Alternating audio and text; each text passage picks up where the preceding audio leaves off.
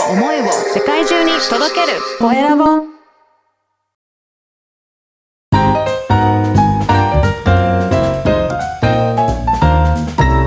ポッドキャストの配信で人生が変わる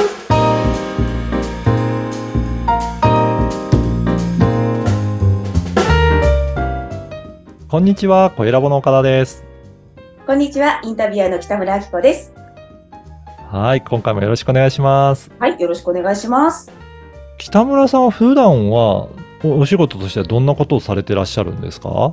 あ、はい、えっとですね、まあ、あの、もちろんこのポッドキャストの番組のインタビュアーももちろんなんですが、まあ、フリーアナウンサーとしてのキャリアがすごく長いんですよね、20年以上。だからそんなこと言うと、この人何歳って思われるいいんですけど。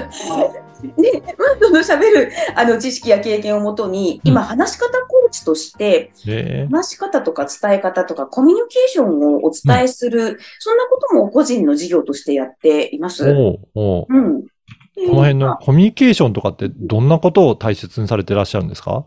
あコミュニケーションはですね、うん。私がすごく大事にしているのは、とにかく相手に敬意を払うという、うん。相手の、まあ、自己重要感っていう、なんかちょっと難しい言葉なんですけど、うんうん。あの、まあ、つまりその自分は、あの、すごく愛すべき存在であることをみんな持ってるんですよね。うん。で、それを全員が持ってるので、そこをすごく大事にする。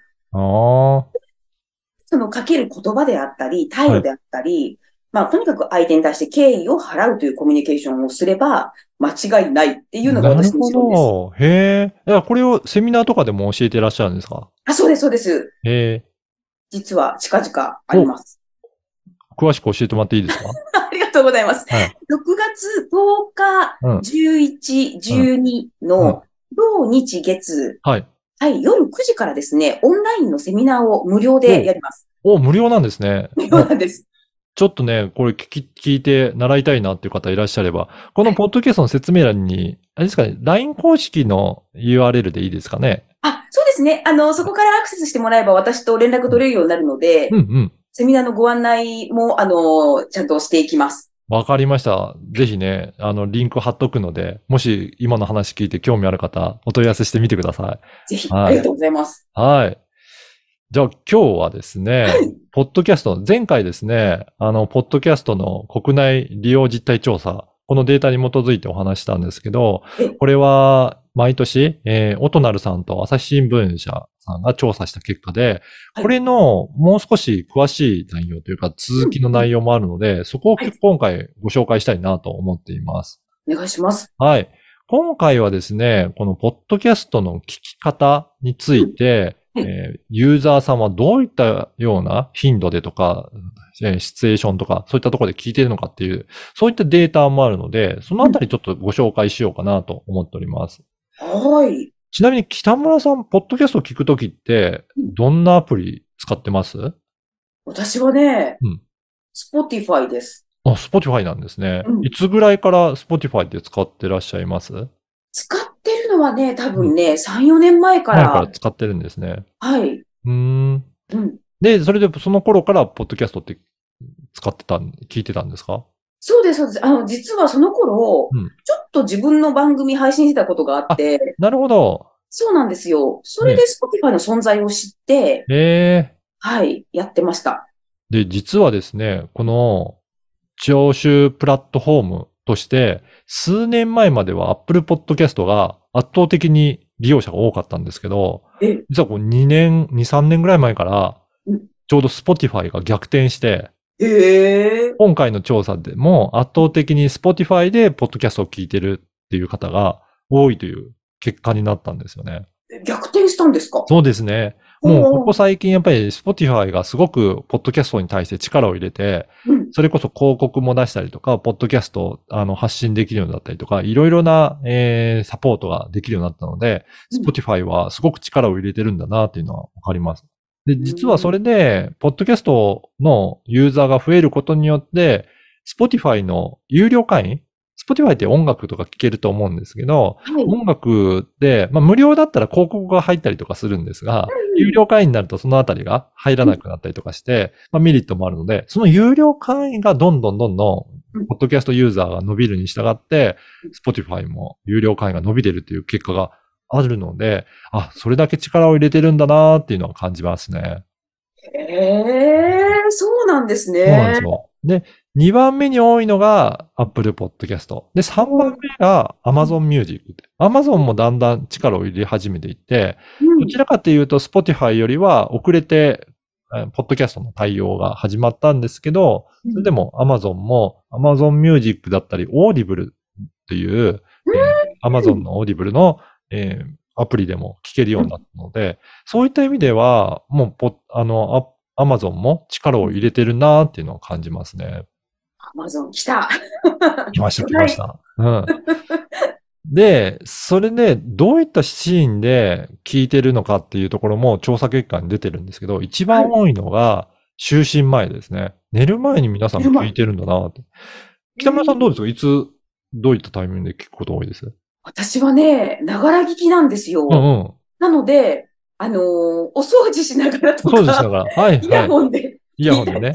あの、洗い物しながらとか、おーじゃあ家事をしながら聞くことが多いんですかね。そうなん、あの、家事するときって耳は使わないじゃないですか。そうですよね普段ね。うん。あで、耳をその時使ってます。あ。いや、実は2021年の1年前の調査結果では、家事をしながらが圧倒的に多かったんですよ。そうなんだ。はい。で、そろそろ多分、コロナが明けて皆さん活動的になったので、就寝前は増えてるんですけど、その2番、3番、4番は歩いてるとき、公共交通機関利用してるとき、う車の運転中っていうふうに、なんか移動しながら聞いてるっていう方が、ここ最近は増えてるっていう傾向にあるんですね。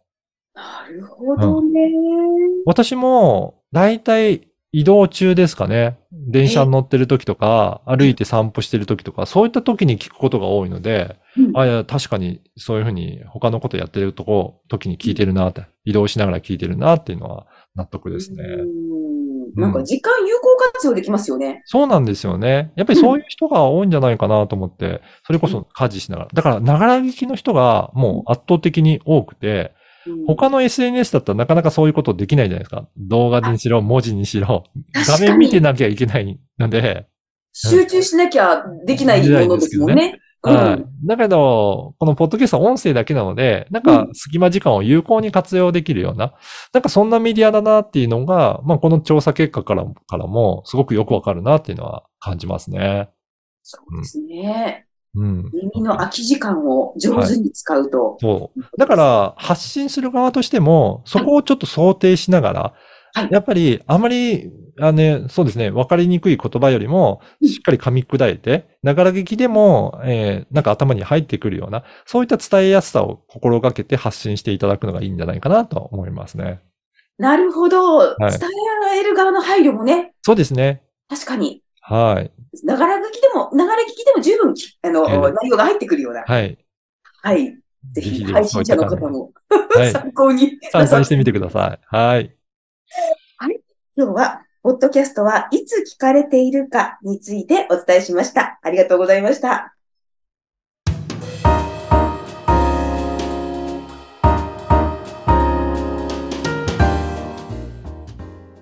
ては、おすすめのポッドキャストのコーナーです。今回ご紹介する番組は何でしょうか？今回は、ユダヤ人精神科医の教え、人生を最高傑作にする方法という番組をご紹介したいと思います。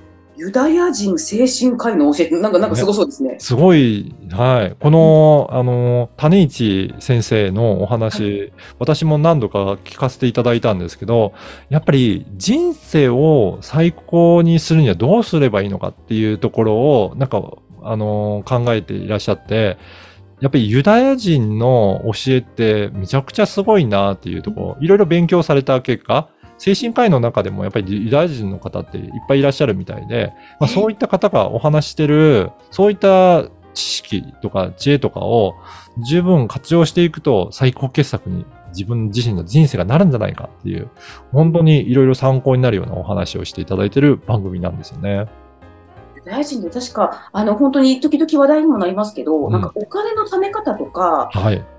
にもよくユダヤ人の、うんあの、なんかな、名前というか出てきますよね。出てきますよね。ね、世界中の富もね、何パーセントかはユダヤ人の人が持ってるっていうぐらい、すごくビジネスにおいてだったりとか、いろんな面において活躍されている人たちなので、まあ、そういった方から学べるような、そういったメソッドなんかもお伝えいただけるので、ぜひぜひそういったこのポッドキャストで、ながら聞きしながらでもいろいろ教えを参考にしていただくのもいいんじゃないかなと思いますけどね。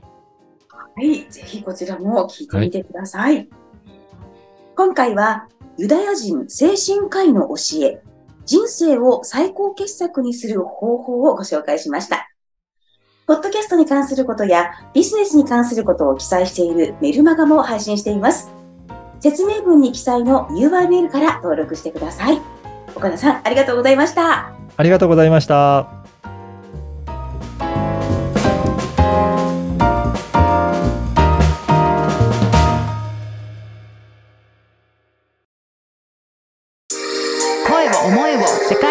届ける。コエラボ